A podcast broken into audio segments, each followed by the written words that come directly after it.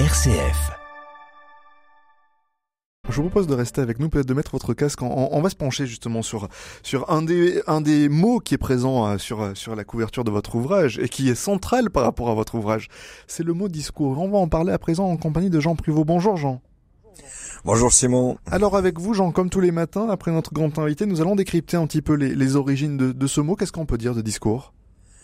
Alors, c'est un mot qui revient constamment hein, au moment des campagnes euh, électorales, mais aussi bien sûr quand la situation internationale est tendue, où chaque discours a une résonance importante pour la paix sur la planète. C'est donc un mot connu de tous, mais qui mérite une, une radiographie quant à son étymologie. Alors c'est vrai que c'est un mot si fréquent qu'on oublie de le regarder de près, et à mieux le regarder, on croit tout de même repérer le mot cours, dans le mot discours, Jean, je me trompe en rien, Simon. Hein. Effectivement, il s'agit d'un mot de la même famille. Le mot discours est en réalité entré en français au tout début du XVIe siècle. Et si nous consultons la première édition du dictionnaire de l'Académie, publiée en 1694, en rappelant que dans cette édition, les mots étaient classés dans l'ordre alphabétique, mais aussi regroupés par famille, eh bien, pour le mot discours, on nous renvoie à courir, sous lequel vont être rangés discoureur, discourir, discours, et à la suite du verbe courir, eh bien présenté comme le fait d'aller de vitesse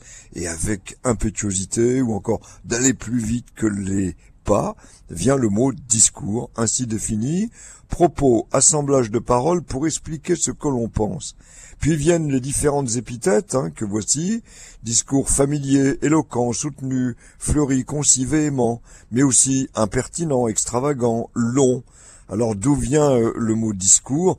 Du latin discursus, construit à partir de discourere, qui voulait dire courir ça et là, où on retrouve donc courere, courir, et dans sa grande famille lexicale, bah, relevons euh, le concours, le fait de courir ensemble à un objectif, et puis le cours, d'abord action de courir, puis au XIIe siècle l'écoulement continu de l'eau, le mouvement d'un astre, ainsi qu'une suite continue, et enfin au XIVe siècle un enseignement suivi sur une matière au long, avant de devenir au, XVIIe une des leçons du cours.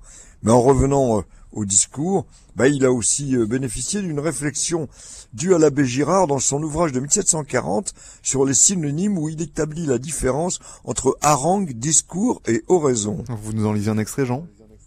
Bah, volontiers. Alors la harangue, écrit-il, en veut proprement au cœur. Elle a pour but de persuader et d'émouvoir. Sa beauté consiste à être vive, forte et touchante. Le discours s'adresse directement à l'esprit. Il se propose d'expliquer et d'instruire. Sa beauté est d'être clair, juste et élégant. L'oraison travaille à prévenir l'imagination. Son plan roule ordinairement sur la louange ou sur la critique. Sa beauté consiste à être noble, délicate et brillante.